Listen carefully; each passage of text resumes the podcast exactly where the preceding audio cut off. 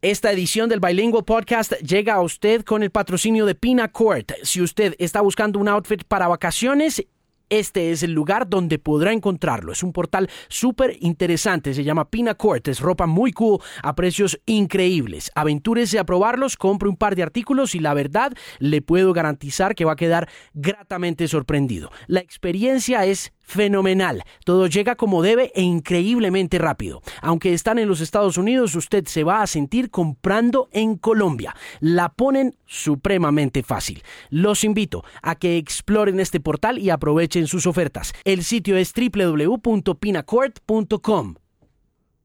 Vamos a arrancar con esta edición del Bilingual Podcast para el día, noche, tarde de hoy. Let's get the show on the road, baby. ¿Qué es un podcast? Podcast? es una transmisión digital de radio. Dicha transmisión se puede bajar a su dispositivo móvil, a su teléfono celular, a su iPad o a su tablet. Este es el Bilingual Podcast con Alejandro Marín. Bienvenidos a una edición más del Bilingual Podcast y bueno, después de una semana pesada, complicada, llena de controversia, llena de polémica pero ya, hay que dejar atrás la polémica y la controversia y dedicarse a ser un niño juicioso, un niño bien. Yo soy un niño muy juicioso, un muchacho bastante juicioso. Me puede encontrar en la App Store y también en la Google Play Store en la app del Pimp. Vaya Alejandro Marín para que encuentre ahí todos los programas de radio que se hacen vía digital a través de themusicpain.com también. Puede encontrarme en arroba TheMusicPain en Instagram, en Facebook y en Twitter.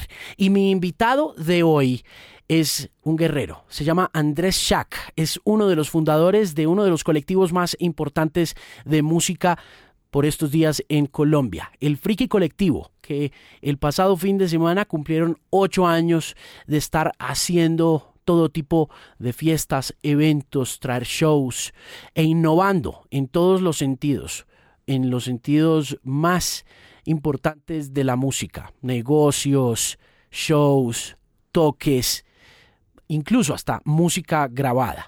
Pero lo interesante de la conversación es que la mayoría de la gente no sabe de dónde vienen este tipo de emprendimientos. La mayoría de la gente como que va a un show y ve a un artista y lo ven parado allí haciendo su toque, haciendo su gig, en este caso, en el caso del Friki, que es un eh, colectivo bien interesante, pues uno simplemente disfruta la rumba, disfruta la fiesta y ya, pero no sabe cuál es la historia detrás de un emprendimiento musical o de un emprendimiento artístico. Y lo que usted va a encontrar aquí es verdaderamente a un hombre que ha trabajado durísimo para hacerse a su nombre como uno de los gestores culturales y artistas más importantes de nuestra generación, salido de Bogotá para Colombia y para el mundo, con contactos importantísimos en el mundo del dancehall, en el mundo del mumbatón, en todo tipo de fiestas a nivel internacional. Shaq lleva ocho años con su combo de amigos, arrancando lo que fue una fiesta pequeña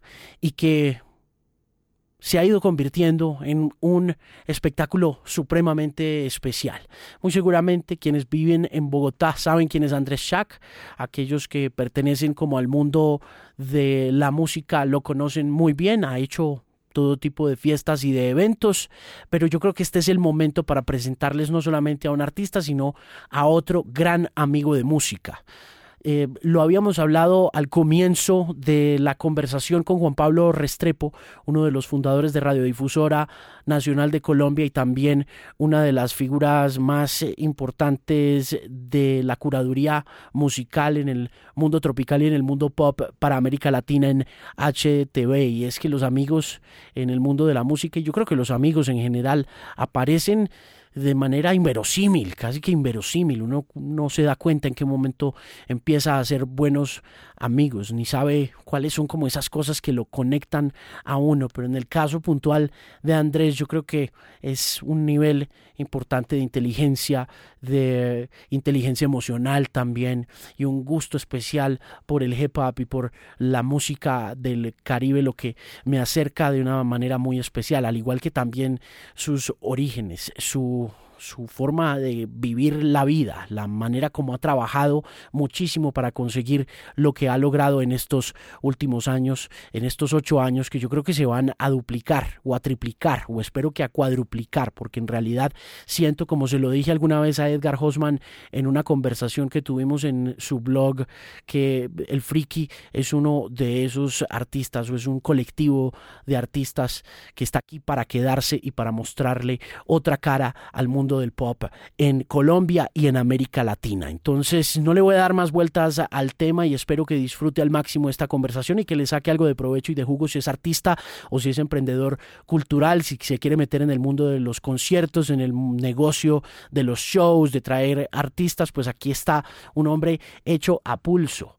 Eh, con mucha fuerza, con mucha determinación y también con eh, un nivel educativo supremamente importante. Mi invitado entonces hoy al Bilingual Podcast es Andrés Schack del Friki Colectivo. En el Bilingual Podcast, una conversación interesante.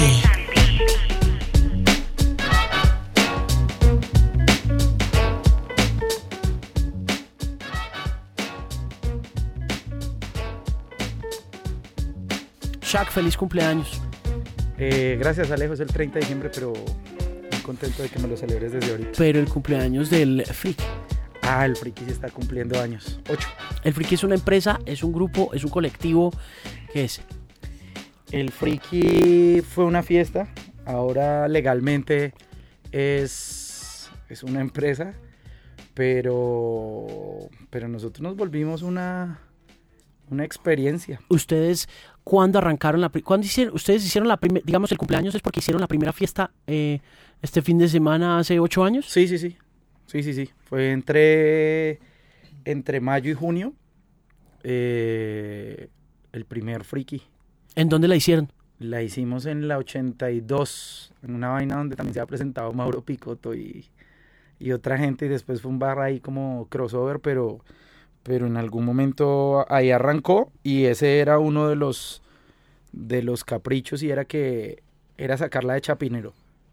Era en ese momento traerla a la 82, que era donde estaba pasando la rumba convencional, y hacer una fiesta completamente alternativa dentro de, de esa zona que era muy, digamos que tenía una tendencia muy grande a ese tipo de fiesta crossover. Mm, Pero era el Freaky Friday en Chapinero. Era el Freaky Friday en la 82. A Chapinero fuimos hasta después del segundo o tercer año.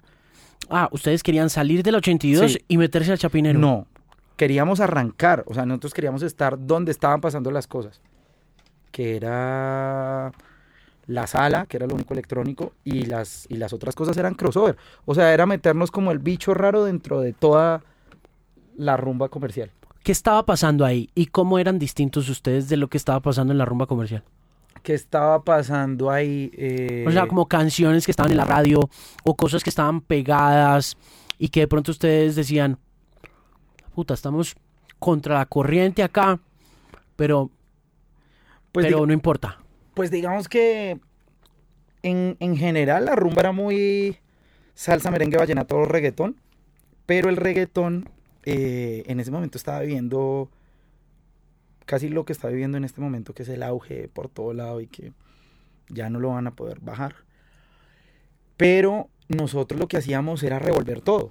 Nosotros siempre hemos tenido reggaetón en el friki. Hemos mandado Tego, Ivy Queen, eh, Bicosí, Playero. Pero lo particular. Pero de- lo que estaba, por ejemplo, en esa época, hace ocho años, Gasolina. Ah, ok. Don Omar, Yankee, Yankee, Don Omar. Wisin y Yandel, Sí, todo eso, Noche de Entierro, toda esa, todo ese boom. Pero nosotros lo que hacíamos era ponerlo en una fiesta donde podía sonar Cypress Hill. La siguiente canción era Papa Tank.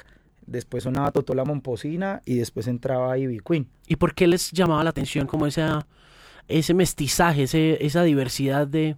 Pues digamos que es que nosotros somos cuatro personas que, que tenemos gustos muy, muy particulares y muy diferentes. ¿Originalmente eran los mismos? Eh, Fad entró a la segunda o tercera fiesta, pero, pero los tres que arrancamos la fiesta sí seguimos. ¿Y cu- cuál era el propósito de la fiesta originalmente? ¿Cómo- la fiesta, antecitos de que la hicieran ya pública y grande, eh, ¿era qué? ¿Un encuentro de amigos? ¿Cómo, cómo nació? No, no, no. En realidad es que para esa época Mike era el DJ de Profetas y ya había empezado su propio bar y era un DJ de reggae. Ah, yo me acuerdo. Yo me acuerdo de Mike en, el, Sí. en un toque de los profetas por ahí en el Teatro Met- Metropol. Y Camilo tocaba drum and bass y cumbia, eh, a veces en fiestas, pero esas fiestas no tenían periodicidad, que fue lo que sí tuvo el Friki por los primeros tres años, y es que cada viernes, una vez al mes, eh, un viernes eh, había fiesta. Y pues tres años dándole con esa constancia hizo que, pues que la gente ya dijera vamos al Friki. Entonces, Siempre cuántas fiestas eran. sí, eso Cuatro fiestas al mes. No, no, no, no, no. Era una fiesta Al me- mensual. mensual. O sea, eran 12 fiestas. Sí, alcanzaron a hacer como 36 fiestas sin parar. Y ¿Cuánta gente iba a la primera? es bien raro porque la primera fiesta van 600 personas y a la siguiente van 80. Y en la tercera van como 60. ¿Por qué? Porque, hubo 600 en la primera. Porque se le hizo muy buena bulla, se juntó, pues era juntar a Mike a Camilo y era tener una fiesta como de del público natural y orgánico con el que empezó el friki, que eran nuestros amigos de universidad, gente de nuestra edad, gente que compartía gustos musicales con el hip hop, con el dancehall, con el reggae, con el dub. Eh, pues era tenerles una fiesta mensual eh, que no estaba pasando mucho. Aquí pasaba en Quiebra Canto, pero los miércoles. Y pues digamos que cuando uno sale de la universidad no se puede dar esos lujos de ir a meterse una rumba un miércoles porque tiene que llegar a trabajar el jueves. Hmm. Entonces pues digamos que el viernes ayudó mucho a eso, pero, pero nosotros éramos unos amigos, yo sí quería armar una fiesta porque ya había hecho un par, pero quería que tuviera una periodicidad. Y pues uno busca a sus amigos y con la gente que está afín. Hmm. Y por eso, por eso se, se arranca con Mike y Camilo, pues porque uno tenía muy marcado el lado jamaiquino, el otro, el de Afro Roots, Hmm. y es juntar eso, Y usted era jepa para el 100. y yo era hip hop al 100, O- y también, no, y también dancehall. Yo, yo, yo viví mucho tiempo intermitente entre Bogotá y San Andrés, y eso, eso me cambió mucho la vuelta musicalmente. ¿Y usted por qué vivió en San Andrés? porque mi papá tenía eh, trabajo allá y entonces lo que yo hacía era acabar el colegio acá e irme para San Andrés. ¿Y qué hacía el hombre allá? Eh, tenía una fábrica de impresión de plástico. Entonces como en San Andrés todo llegaba importado, pues él lo llevaba de acá allá. Entonces todas las bolsas de todos los almacenes eh, las imprimían en, en fábrica de, de mi papá. Entonces pues yo empecé a conocer al de la tienda de discos, al de la tienda de electrónicos, al de la tienda de los dulces. Y digo los dulces porque en los dulces habían unos chicles de CD donde venían hits de house y de hip hop. Hmm. O sea, por ahí, hasta por los dulces, la, el consumo musical era diferente. Entonces yo volvía en enero y aquí había unas cosas súper pegadas y yo decía, "Ja". o sea, yo como que no entendía y yo como que cada vez me metía más a escuchar rap, pero a cassette. Entonces yo, pues allá había una vaina que se llamaba Tropical Records y uno armaba música con lo que uno quería. Pues en esa época, como que eh, hasta ahora estaba entrando el CD, pero era más chévere tener ¿De qué año estamos hablando? Puta, estamos hablando desde los 90. Ah, Espere a ver, el, el Mundial de Estados Unidos. 94. 94, si por ahí cuatro años antes, el de Italia fue Italia 90. Sí. Sí, como, como esa época, por ahí arrancando desde el 88. Wow. Es época. Tiempo. Sí, sí, sí. Tiempito. Entonces sí. ¿Y, y, mm, por qué no quedarse allá? Nunca pensó radicarse allá, ni No. el viejo pensó decirle, vea, ¿sabe qué? No porque, pues porque San Andrés es un lugar muy bonito, pero, pero a veces es una cárcel disimulada. Y pues cuando, cuando uno vive en Bogotá y puede coger para la calera, o puede coger para Chía, o puede ir a un centro comercial, eh, siendo un paraíso muy, muy bonito, pues uno se siente encerrado porque pues lo más extremo que puede hacer es coger una lancha e irse por allá lejos, pero sabe que tiene que volver a tierra. Claro, Entonces como que tampoco hay una oferta nada. de, de qué hacer y pues Uno de pelado allá Mm, sufre un toque. So- o sea, no siendo de allá, no siendo isleño, yo me imagino que la condición isleña debe ser distinta, ¿no? Como que a un Jiggy o a un Buxi les debe parecer distinto esa vuelta, ¿sí o qué? pero, Pero, pero todos terminan acá. O sea, o sea, por eso ninguno está allá. O sea, no, no existe el Drake San Andresano. A todos les toca venir aquí a guerrearla y han, y han triunfado y les ha ido bien. Pero, pero pues la isla tiene como, como ese curse, como esa maldición. Y es que está lejos. es, es linda, pero está lejos. O sea, Es, es y está bien abandonada también por el gobierno y todo, que por eso también como que no nos quieren mucho por allá. Y ellos crecen ricos, eh, digamos que culturalmente tienen una riqueza en lenguaje, en comida, en cómo se comportan, pero, pero a la final sí están muy olvidados. Es como, como cuando, no sé, como cuando usted quiere a un primo pero no lo ve mucho. Sí. Entonces cuando lo ve es chévere, pero, pero usted no vive en la realidad que está viviendo su primo ya. Sí, claro. Y cuando, ¿y aquí dónde vivía?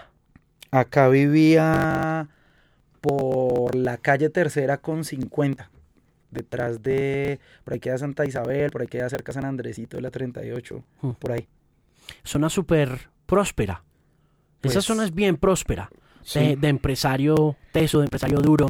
Pues, Pues de gente, que, de gente echada comer- pa'lante y de comerciante. comerciante. Entonces, sí, eso, eso también sirvió un montón porque mucha música llegaba ahí a San Andresito, ropa, tenis, todo. Entonces como que digamos que la estética y la música siempre estuvo ahí. Sí, claro. La piratería también en San Andresito abunda. Entonces muchas cosas uno las, las tiene más rápido que otros. ¿Y qué fue lo primero que oyó que le gustó así de dance? O, o cuál fue la primera cosa que le llamó la atención que de pronto le haya, que usted recuerde que por aquí, por este lado, yo empecé a pensar en esto como más adelante un negocio, ese rollo? Pues lo que pasa es que en San Andrés era más reggae roots. Pero cuando empiezan todas esas combinaciones de, de- de hip hop con, con reggae y aparte le empiezan a meter latinos, Ah. esos Def Jam. Ah. eh, ¿Le ya- tocó la época de Tommy Boy Records o no? Sí, sí, sí. Pero más por el otro lado porque yo montaba tabla y los, los compilados de los X Games los hacía Tommy Boy. Sí. Entonces ahí estaba Mighty Mighty Bostons. O sea, ya le tocó Eh, la época como medio escasera de la vuelta. Sí, sí, sí, sí, sí, sí. Pero, pero sí, hay algunas cosas que ahora que, que compramos vinilos, pues ve- vemos que estaban en Tommy Boy, o sea, Sí, lo digo Hou- House of Pain. Sí, claro. No, lo digo pues porque cuando habla de los latinos me acordé de TKA y me acordé de este muchacho, eh, el que cantaba con Baby Come. K7. K7. Uy, que no me acordaba de eso. Tiene mejor memoria, güey. Entonces me, acor- me acordé como de ese tema de los latinos metidos, pero es que igual los latinos siempre hemos estado muy metido en el, metidos en el hip hop, ¿no? Sí, pero hay un momento en el que uno veía televisión y entonces era una mezcla como entre Daddy Yankee, Sean Paul, y se empiezan a juntar, y entonces sale Damian Marley.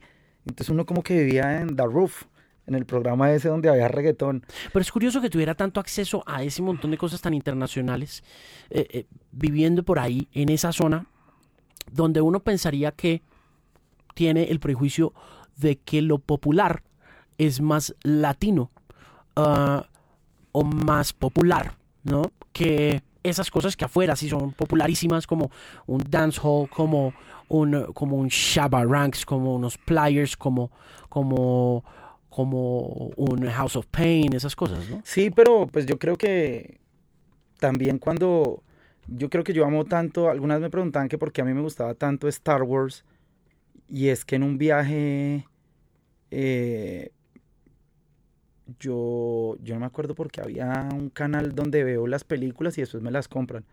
Entonces yo veía y veía y veía eso y eso pasaba un poco con la música, pues sí. Seguramente había otro consumo de otras cosas, pero, pero yo llegaba con cassettes llenos de rap y de reggae y después llega el reggaetón y ahí sí es que fue peor, marica, porque como que ahí ya había una conexión y había muchas cosas que habían sido pistas de, de, de dancehall que habían tirado a español y, y es que uno lo sigue lo sigue viendo en la música de ahorita, o sea, ¿Usted jaló para el hardcore en algún momento? Digamos al hardcore hip hop. ¿Usted llegó a ser parte como de ese tribalismo muy eh, recalcitrante del- de, Mm. de la cultura? ¿o? no, sí fui a fiestas, pero lo que pasa es que pues a mí siempre me ha gustado el pues bailar, El y el perreo y el contacto y estos manes eran todos hartos y mirando feo a todo mundo y eso ¿Y a usted no le tramaba eso? Pues a- ¿Pero fue porque no le tramó o de pronto porque su misma naturaleza, su espíritu también le impidieron eh, cuadrar bien? Porque No. eso pasa, ¿no? No, porque en esos parches a veces querían ser muy radicales, entonces eso poner un dancehall era, jueputa, la, la Inquisición, era, como sí. poner ahora reggaetón. Sí. No, eso- Y todavía lo sigue siendo, ¿no? Querían era solo Onyx y Mob Deep, y uno necesitaba un culo para bailar. Entonces como que era el que más feo mirara, el más malacaroso, o sea, todo era como, como una dinámica que yo decía, no, no, no, o sea, a mí, a mí me gusta esto, pero también me gusta esto. Y parte de eso, eso es el friki. O sea, nosotros no somos solo hip hop, nosotros no somos solo cumbia, nosotros no solo ponemos mumbatón, sino que al final ponemos de todo, o sea, y ha sido sin ningún prejuicio. Por eso digo, al principio estaba sonando Totó la Momposina y pum, entraba Tego Calderón o Ivy Queen.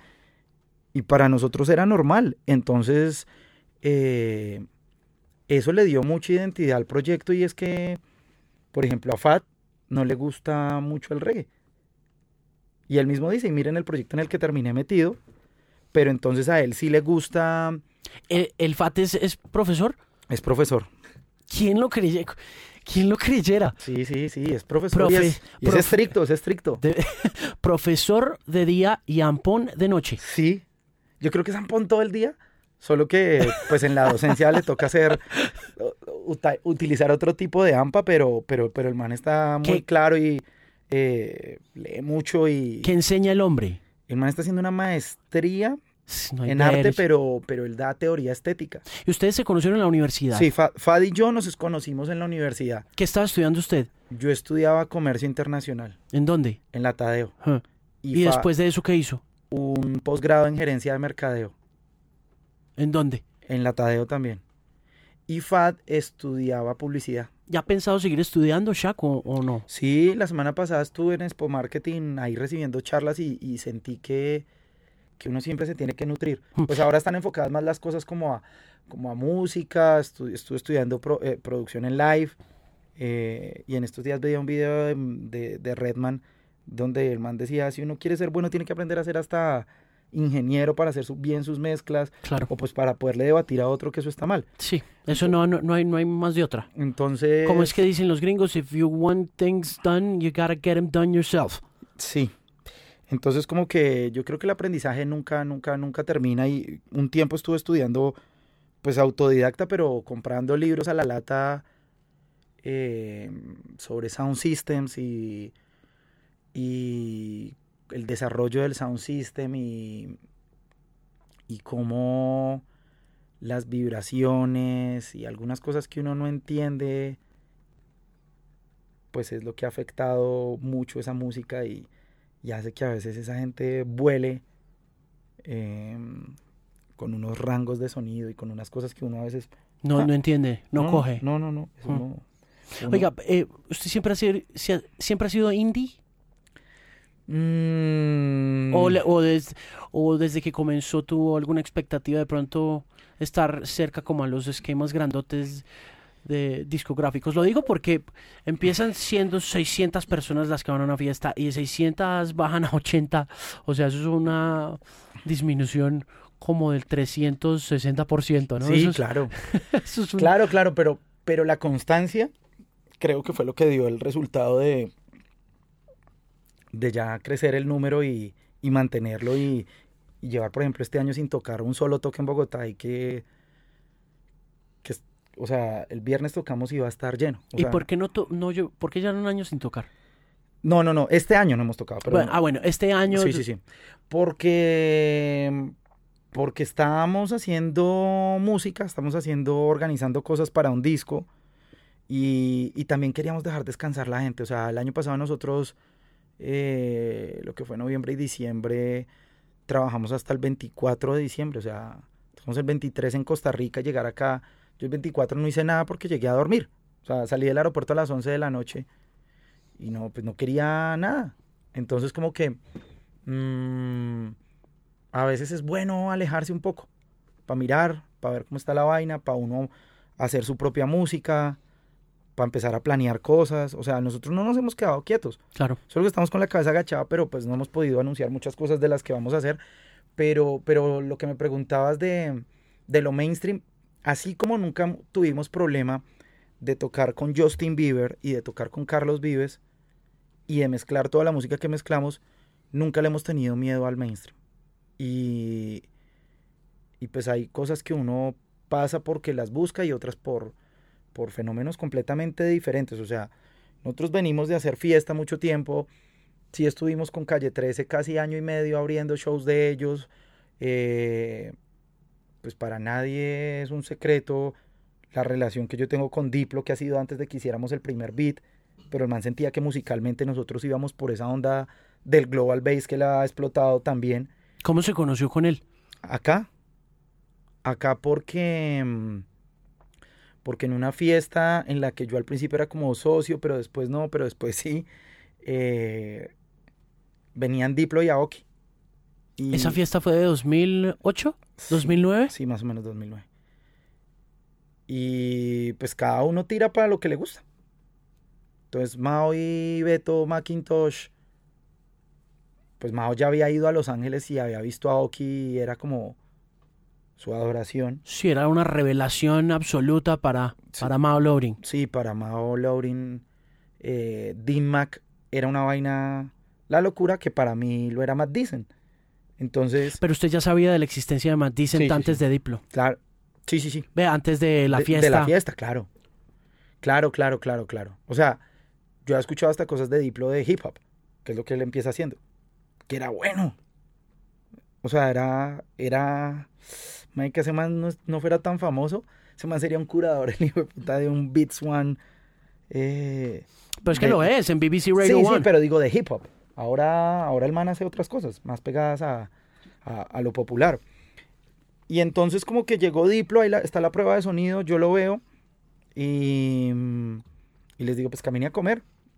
Me acuerdo que pues ahí estaba, estaba Philip, Philip de, De Páramo. de, sí, del Stereo Picnic, de todo eso. Y, y nos, pues yo me voy con él. Yo me quedo toda la, o sea, yo era como, como un tour manager simbólico, pero pues era un tema más como de, de, de admiración, pues de ver que sus manes la estaban haciendo en algo que, que tenía cosas de reggaetón, que ha tenido cosas de cumbia, que tenía cosas ahí como de merengue escondido, porque ese man alcanzó a camellar con Maluca. Eh, entonces como que hubo, hubo clic, porque a la final, en esa época existía era el Blackberry y el man me pin. Y tocamos, yo me quedo al after party con él y el man se va.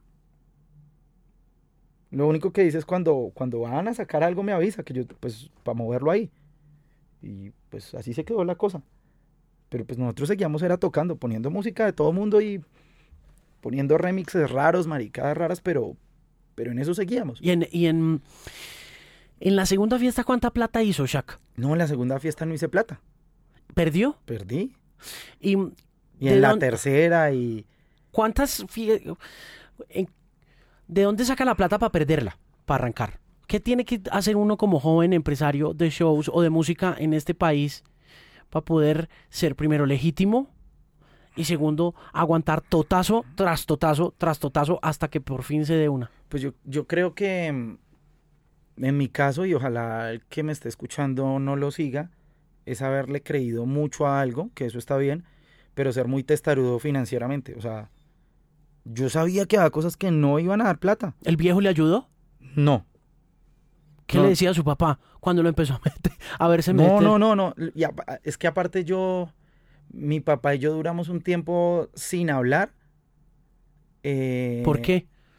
Porque cuando mi mamá se muere, como que le dio más duro de lo que él creía y cambió mucho y yo me voy a vivir solo y entonces nos veíamos muy esporádicamente. ¿Usted se fue inmediatamente, murió la mamá? Como a los... Yo no alcancé a pasar como tres meses. ¿Cuántos años tenía usted cuando murió la mamá? 25. ¿Y qué tal? ¿Qué ¿Totazo? No, porque había estado muy enferma y digamos que había sido algo que yo había asimilado mes a mes. Cuando muere, Estaba... yo estaba tranquilo. Sí. O sea, duele, duele porque es la mamá, pero... ¿Qué era? ¿Cáncer? Eh, una deficiencia respiratoria Hmm. y cardíaca. O sea, estaba con la máquina jodida. Sí. Y entonces usted a los tres meses le dice al viejo...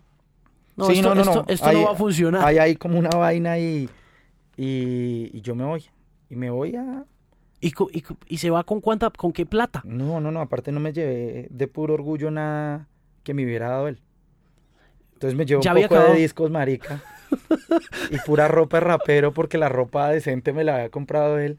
¿Ya había acabado la universidad? Sí, sí. Pero ya tenía... Ya había acabado la universidad y ya yo me había pagado mi posgrado. Ese, ese me lo ¿Y pagué cómo yo. se lo pagó?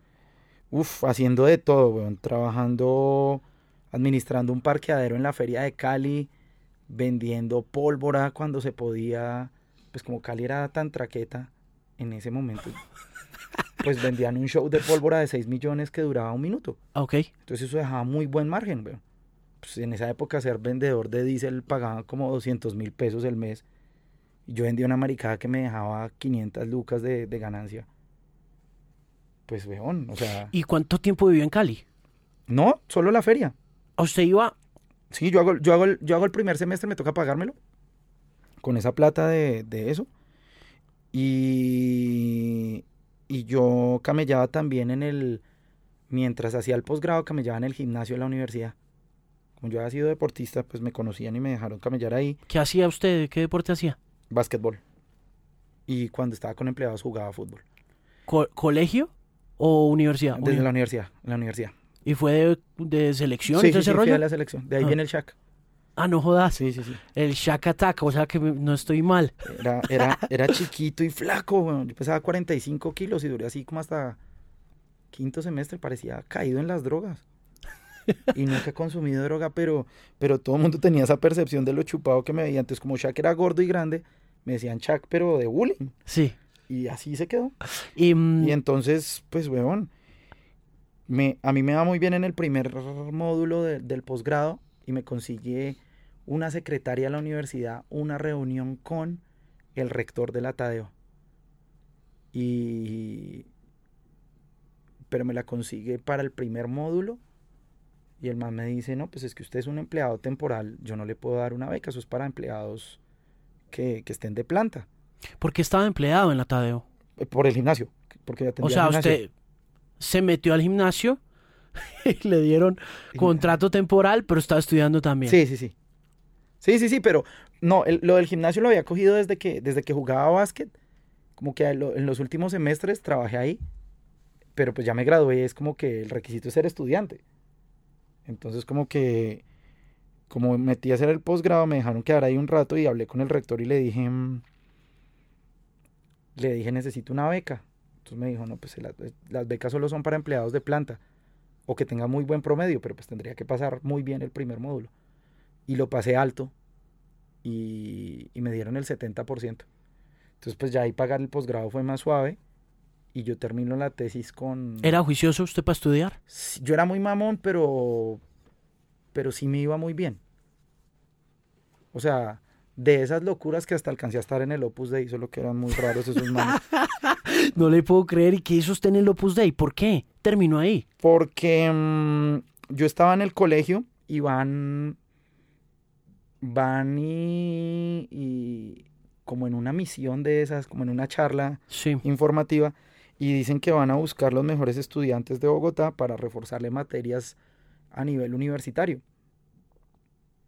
Y pues yo era bien mamón, siempre he sido. O sea, indisciplinado. Sí, pero, pero, pero, pero me iba bien, entonces por eso no me echaban y me llaman a eso del Opus Dei y pues yo terminaba clase y pues para calmar esta hiper La hiperkinética. la, la hiperkinética eh, pues me voy a, a recibir clases, entonces veía clases de física con el, con el director de física de la Nacional, veía matemáticas con gente muy brillante, pero pues también chinos ya muy raros, de esos que leen directorios y huevonadas de esas que ya no se pueden quedar quietos. O sea, ¿Y, por qué le gustaba la matemática y la física y ese rollo?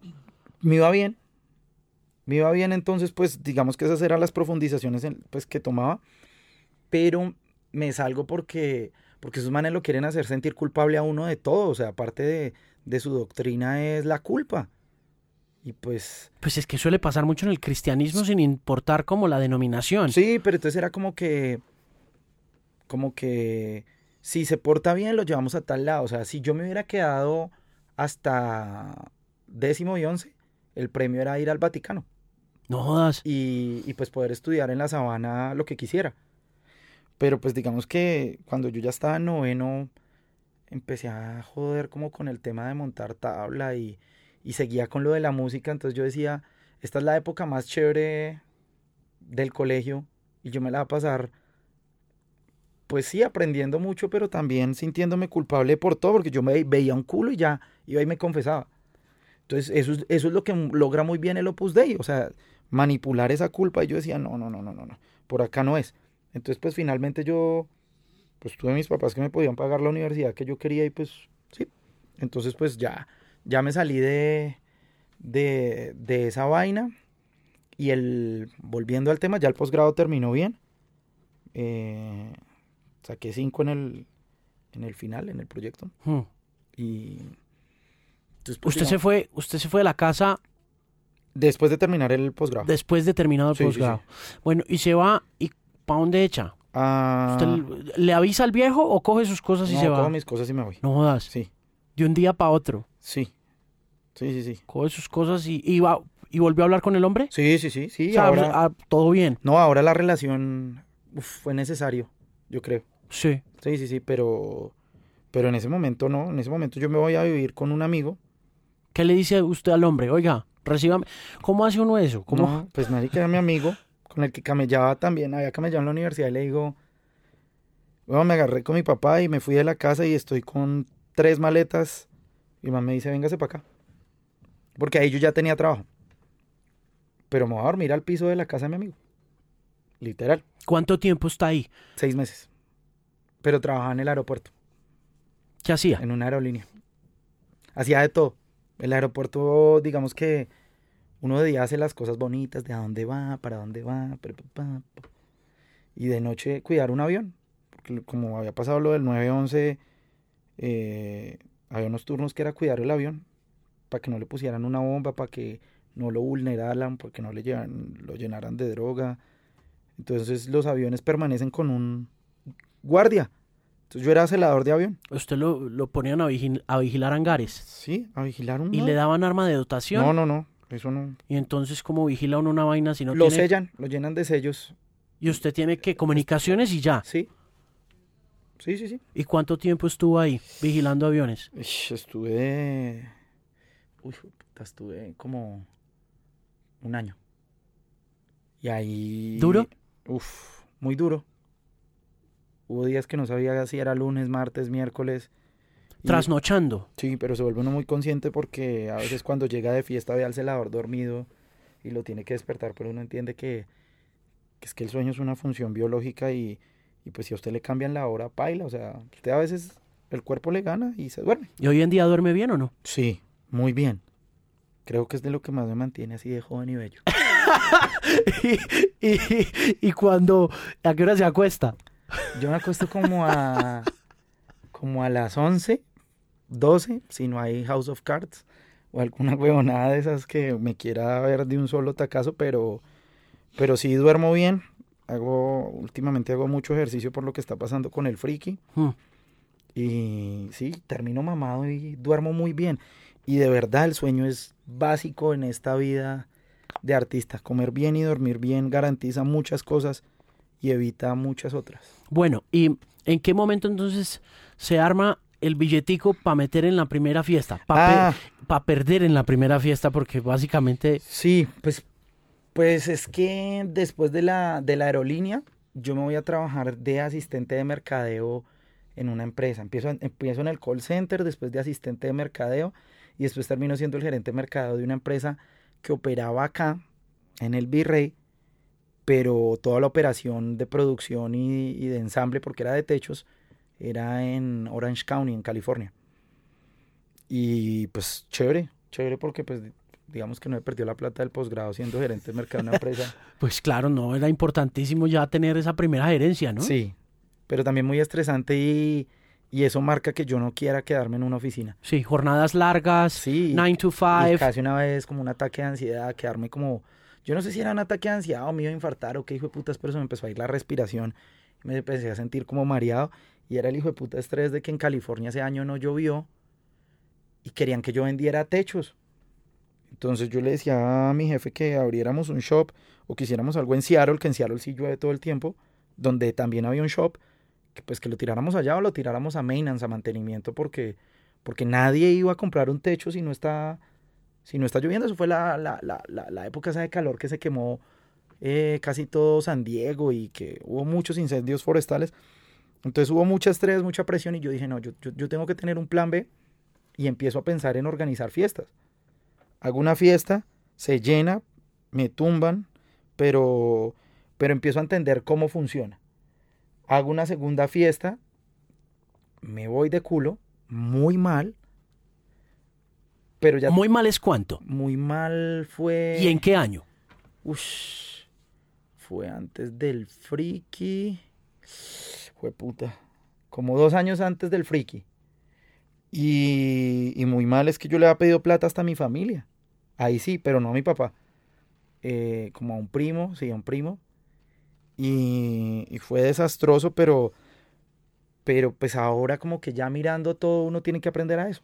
O sea, alguna vez lo hablé con Villaveses.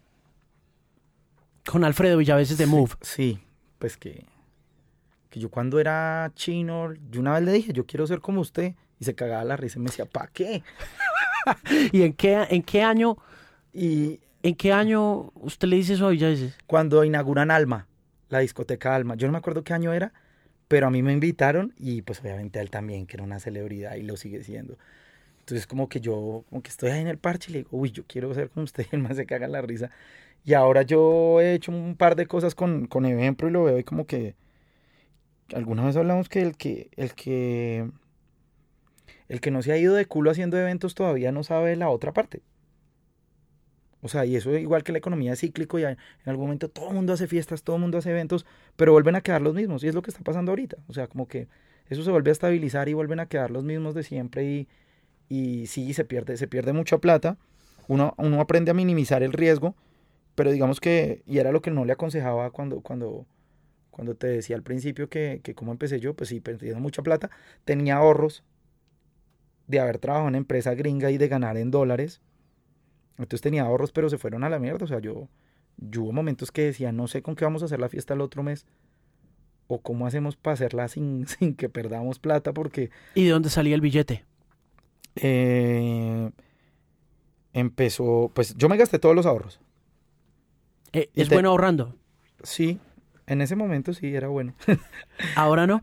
Ahorita volví a empezar, pero, pero en ese momento no se pudo. O sea, en ese momento antes sí, porque es que no tenía ninguna, o sea, no tenía grandes gastos fuera de, algunas cosas que pagaba. Entonces como que se fue dando bien, pero después, pues me lo gasté. Y en esa época usaba tarjetas de crédito. Entonces hay un año completo que los ingresos son muy raros, o sea, como que un mes entró un millón y otro mes perdimos dos. Y otro mes perdimos otro y volvió a entrar uno. Entonces, claro, pues mi vida tenía que seguir siendo normal porque pues las cuentas no esperan. Entonces, sobre giros, eh, Avances. avances, y ta, ta, ta, ta, ta, ta, ta, ta. Un año muy hijo de puta. Yo hasta como hace dos años acabé de pagar esas tarjetas y, hijo de puta, ese día hice una fiesta. ¿Que lo dejó quebrado otra vez? No, no, no, no, no. Pero, pero sí fue, fue, fue duro. Creo que es la primera vez que cuento esto. O sea, la, ¿Y qué mucha gente no sabe, mucha gente cree que nosotros. Un día llegó alguien y dijo, hagan el friki. Sí, la, Y se volvieron famosos. sí, hágase el friki. Sí, La pero, combustión espontánea en la que, de la que cree todo el mundo que salen los negocios del entretenimiento, ¿no? Pero- O las carreras de los, de, de los personajes del entretenimiento. sí, pero sí se perdió mucha plata al principio y tocó, Y- y, tocó invertir. le ¿Y en qué invertir. momento siente usted que flota la cosa? Uno siente que la cosa flota por qué razón? Porque empiezan a decirle a uno que está haciendo las cosas bien y porque empieza a figurar en- medios de comunicación y lo empiezan a buscar a uno porque saben que uno está haciendo parte como de un cambio social importante o moviendo un segmento de la sociedad importante o porque empieza a decir, por fin, estoy haciendo plata o estoy recuperando la plata que perdí. Pues yo creo que la plata, la plata es importante porque pues cuando todo mundo, pues en un proyecto donde hay cuatro personas, cuando hay plata, pues todo el mundo está más feliz que cuando no hay plata. Claro, eso sí, pues. Sí, es como una familia, cuando hay billete, ah, podrán haber problemas y todo, pero la plata los hace más llevaderos. Pero, pero digamos que nosotros sí, eh, pues eso sí lo puedo agradecer en este momento. Los cuatro estábamos muy conscientes de que teníamos que ir más allá de la plata y que había que meterle billete y había que invertir, pues para poder después sacarle. Entonces nosotros las primeras giras no nos dieron billete. O sea, ir la primera vez a Estados Unidos no dio billete, ir la primera vez a Europa no dio billete. Le voy a preguntar una cosa. usted cuando estaba en la empresa de techos, ¿cómo sabía tanto de California y de Washington? Porque... ¿Usted ya había estado en la USA? No, no había estado, pero ¿Y el inglés de dónde lo sacó entonces? Desde, desde niño mi papá me puso a estudiar inglés. ¿Ah, sí? Sí, ¿Dónde lo estudió? en el Colombo y tenía que ir a reforzarlo a San Andrés con esa enredadera como Con habla. ese patuá. Sí, Y el Colombo en el centro. en el centro. Y hizo todo el curso. Sí, ¿Y qué tal? Chévere, ¿no? sí, chévere, A mí chévere. el Colombo me enseñó mucho. Yo, yo aprendí en el Colombo también. Sí, cosas gramaticales y pues ya lo otro uno lo pelas el oído y... eh, ¿Y cómo hizo porque, oído? Porque, porque al principio empiezo en el call center, en ventas, después marketing, después eh, un tiempo que ayudé a... La empresa en la que yo trabajaba fue de las primeras empresas a las que se les entregó algo que en esa época era la locura que se llamaba Google Earth eh, para probar, para hacer ruteo de los techos y verlos desde satelitalmente. Uno encontraba cosas dañadas y en efecto iba y las miraba porque era una foto que le habían tomado satelitalmente hacía un mes. Entonces tenía un charco el techo y uno llamaba, ay, ¿qué hubo? el techo está dañado. Y los gringos son muy paranoicos. Y ¿usted cómo sabe? ¿Cuándo se montó? Pero Claro. entonces también decían, venga, si usted vio el techo desde arriba, eh, ¿qué hay que hacer? Y los, los roofers eran mexicanos. Entonces, eh, pues digamos que no había Waze, pero había algo, pues ya empezaban los maps y esas cosas. Sí, ya empezaba algo rudimentario como a- Entonces yo, yo, yo tuve que ser también enrutador. Y es, Alejandro tiene que ir a Riverside. ¿Cómo llega? Entonces yo no, coja la I5 y aquí salga en esta a la O derecha. sea, usted estando en Bogotá, Yo estando en le Bogotá. decía al roofer Sí, mexicano a dónde tenía que ir en los Sí. Estados Unidos. sí, claro. O sea que usted no se pierde en ninguna parte del mundo, Andrés. No, no, no, si me pierdo. Yo, no, claro que me pierdo, puta, sin, sin, sin mapas. Yo admiro mucho los, los papás de clase media y alta que llevaban los chinos a Disney con mapa. O sea, la- las familias de la edad mía, los hijos de la edad mía, que los llevaron a Disney, qué locura uno ir en un con mapas, o sea, Sí, es y, que era, el- we- y era el único modo. Entonces, pues sí, yo era ahí como un Waze análogo a veces. Y encima de eso, pues procesando también inglés y spanglish y todo el rollo. Spanglish y, y pues sí. ¿Y el, hip, ¿Y el hip hop le ayudó? Sí, claro, pues es que, pues como uno quería aprenderse la letra, iba y la buscaba y la cantaba y la cantaba mal. Pero, pero pues empezaba a encontrarle un poco de congruencia a las cosas, algunas no las entendía, eh, pues porque uno no es negro ni pandillero, pues algunas eran muy raras. Sí, o sea, uno en general entendía que era una canción, pero había unas cosas que uno ya grande dice, "Ah, estos maricas estaban hablando, era de esto. Sí, ¿En sí, serio? claro. Entonces como que mm, sí, sí, sí, el, sí, sí, sí, el inglés se pulió por ahí, por esas cosas, aunque, aunque uno siempre como que sigue intentando entender mucho más. Sí, claro. Eso es un proceso que nunca acaba. Sí, sí, sí. Porque el- como todos los idiomas, eso está evolucionando, creciendo entonces, constantemente. La calle habla una- un Una idioma, cosa. ¿no? O sea, como que una esquina en Atlanta habla una cosa, otra en Beverly Hills habla otra, en, en eh, Santa Isabel dicen una cosa, en el, en el modelo norte hablan de otra forma. Siempre hay alguna palabrita de alguna Sí. esquina que vos nunca vas a entender. Sí, sí, sí, sí, sí. Ve, y, y- y las giras se fueron todas para la USA de inmediato o ustedes se fueron o, o- o Freaky pasó a ser Freaky Friday Bogotá a ser Freaky Friday em, eh, Colombia No, pues nosotros con quién viajamos, con Calle 13. Sí, con Calle 13. Alcanzamos a ir a Medellín. Nuestro primer viaje a Medellín es desastroso. El primero, ¿por a, qué? el primero a Cali es buenísimo y nos quedamos mucho tiempo tocando ahí hasta que el año pasado cerraron el bar. Eh, ¿Cuál, cuál fue mi casa? mi casa. ¿Y por qué cerraron ese lugar? No sé, como que ya no les estaba dando ganancias entonces. Pero no puede ser Es si que esa- Cali, sí, pero Cali sigue siendo muy pueblo. Entonces como que, pues puede haber gente con, con mucha iniciativa de poner cosas alternativas en la ciudad, pero cuando usted solo quiere escuchar a- ¿Reggaetón? a, Silvestre y a, Ah, y un par de reggaetoneros y que haya salsa y mariachis, pues, pues a la final el grueso termina acabando con, con los alternativos de Cali. Pues sí, es difícil a veces en Bogotá hacer una fiesta, imaginen en Cali.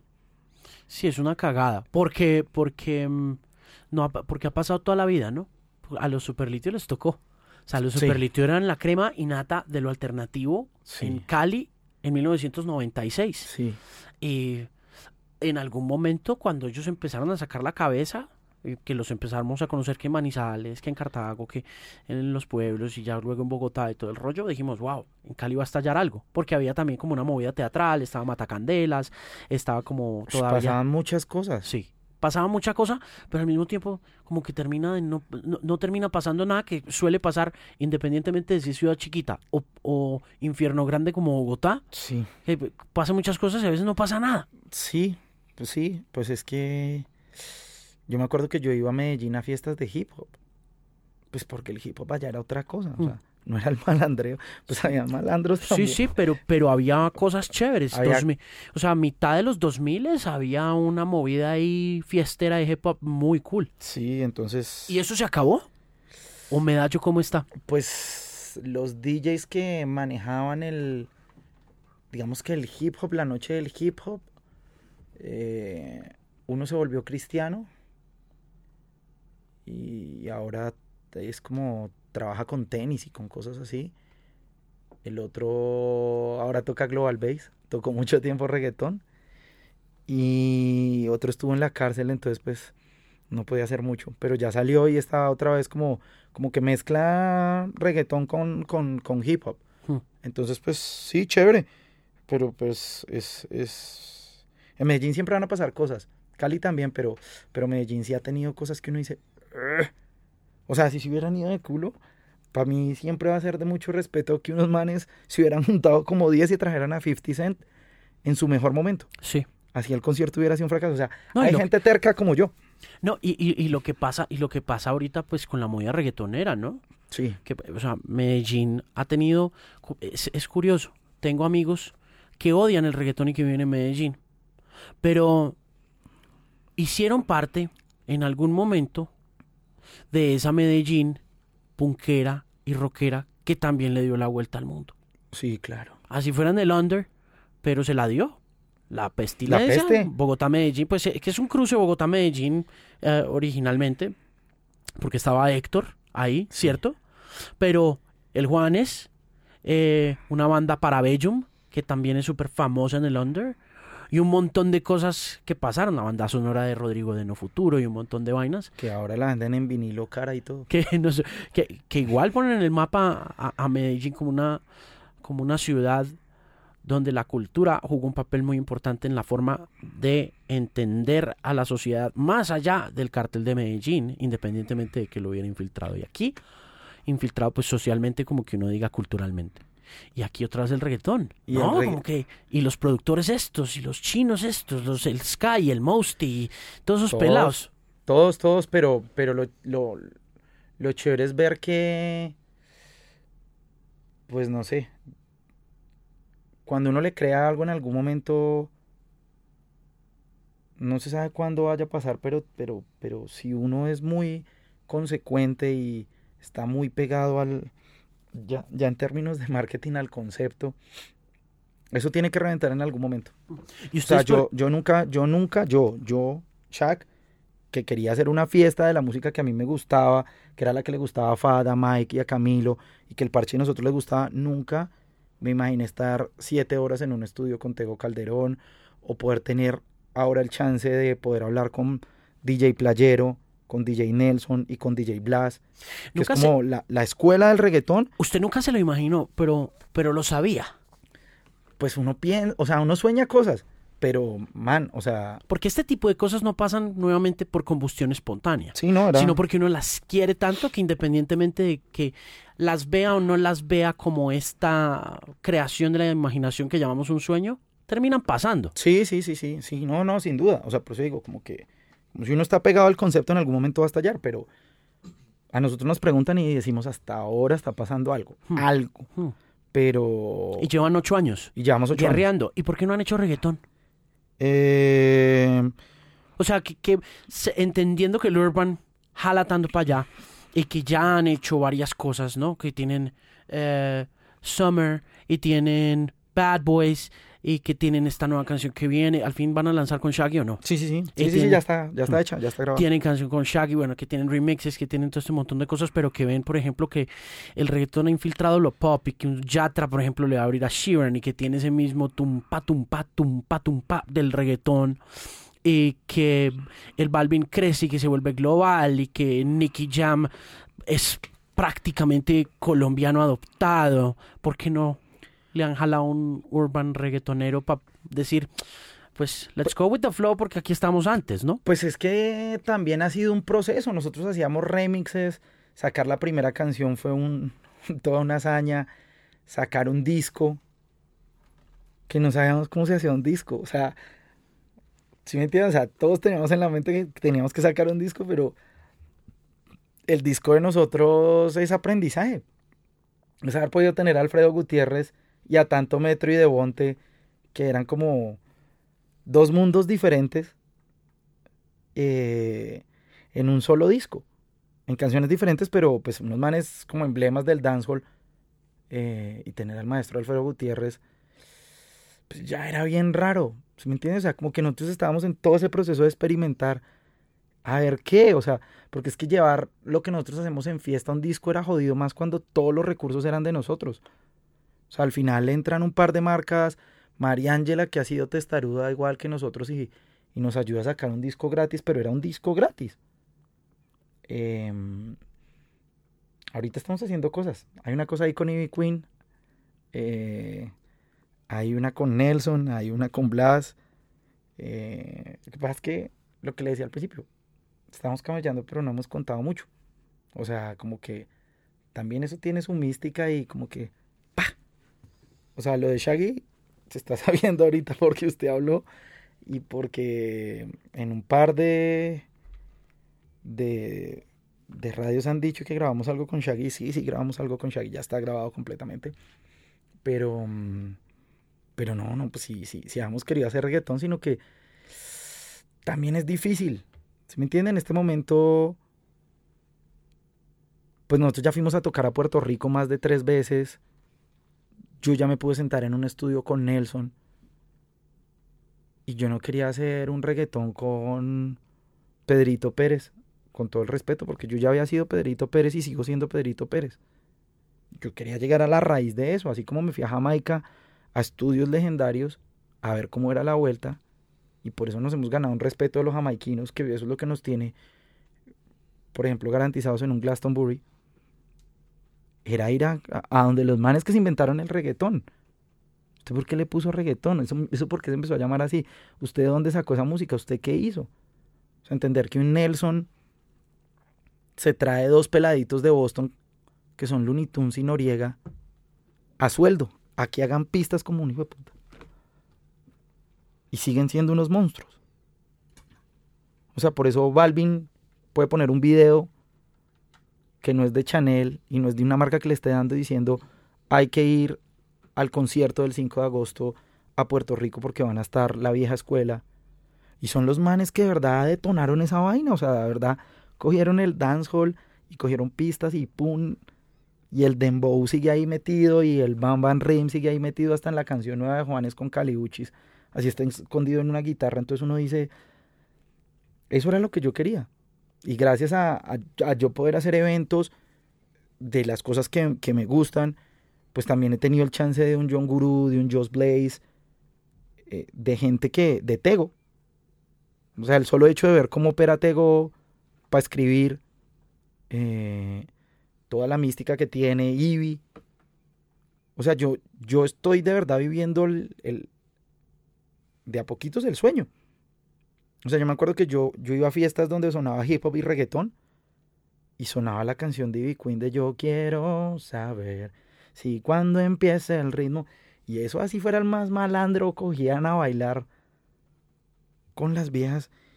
Y ahora tener el chance de sentarme a hablar con Ivy Queen de cocina, de que ya es una señora con, con, su, con su hogar y, todas las mañas o cosas que hacen, o sea, chistosas, o sea, no, no de rockstar, sino de llegar a un hotel y que ella es la que cocina la comida y se baja a la cocina del hotel a prepararse su comida. Pues eso no se lo da a uno la plata. O sea, todo esto ha sido un proceso y es un respeto que nos hemos ganado y, y sí pasa, o sea, ver a Nelson diciendo, ah, es que ustedes son los que se la pasan con, ustedes son los consentidos de en Colombia de Diplo. O sea, tal vez nosotros no tuvimos a, a Toy Selecta eh, haciendo de puente con Diplo para Balvin en unos Grammy. En algún momento puede que pase. Toy también nos ha enseñado un montón de cosas y tiene, tiene un respeto muy ganado y es como, como el papá de muchas cosas. Pero, pero este año, por ejemplo, que íbamos a Lidis y verlo a él emocionado por un show de nosotros en el que por ahí estaba Marshmello. Entonces decíamos, mierda, o sea, ¿qué está pasando? O sea, es como que si ya no, ya no es coincidencia muchas cosas que han pasado y que a veces eran exóticas. O sea, hace cinco años haber tocado con Polo en Folly Florence and the Machine en un, en un, en una fiesta del Ultra, como... y ya, no sé, yo por ejemplo haber conocido a Questlove y que se deje tomar una foto de señor que es más complicado, pero por, por la misma celebridad que es, y yo coger el teléfono y decirle a John Guru, venga, estoy acá y venga a ver pues ese tipo de cosas es como más allá de la plata, es como un respeto. Shaggy, yo, uff, yo jodía a Shaggy desde tiempos milenarios y me decía, no, todavía no. O sea, ¿una canción de qué?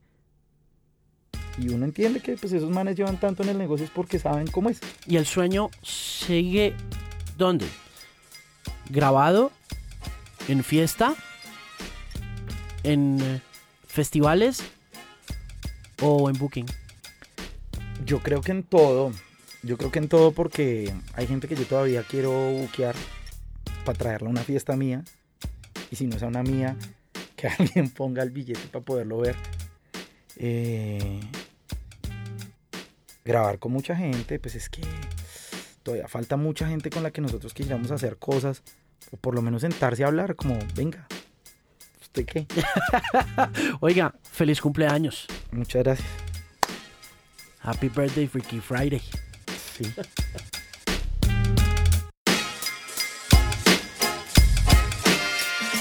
Esa fue la conversación con Andrés Shack del Bilingual Podcast. Fue un honor, fue un privilegio conocer un poco más sobre Shack y sobre el Friki colectivo. Y este programa ha sido patrocinado por Pinacourt. Si alguna vez usted se ha preguntado por qué comprar productos de marca es tan costoso o por qué tener acceso a moda internacional es tan complejo, Pinacourt.com es un portal en línea que ofrece productos excepcionales, los que usted tanto desea, con descuentos de hasta 80% y puede comprar desde su casa en su dispositivo dispositivo favorito y Pinacourt le va a entregar su orden en cualquier parte de Colombia. Garantizan una experiencia agradable, segura, rápida y económica. Le va a encantar. Visite www.pinacourt.com. Gracias de nuevo a Shaq y recuerde buscarme en las redes, pero primero en el blog, donde está principalmente este podcast semanalmente. Es www.themusicpimp.com. En Instagram, arroba TheMusicPimp. En Twitter, arroba TheMusicPimp también. En iTunes Podcasts, Pimp by Alejandro Marín. Ahí se puede suscribir y ahí encontrará siempre las actualizaciones. Y si no, si me quiere encontrar al alcance de un clic, está mi aplicación, mi app, que está en ambos mercados, en el Android Market, en el Play Store Market, en el Google Play Store y también en Apple App Store como Pimp by Alejandro Marín. Muchas gracias de nuevo por oír. Una buena noche, una buena tarde, un buen día donde sea que se encuentre. Y si quiere enviarme una notica o escribirme algún correo electrónico, puede hacerlo a alejandromarin.themusicpimp.com. Nos estamos escuchando en una próxima edición. Se despide su servidor Alejandro Marín, una voz confiable en la música.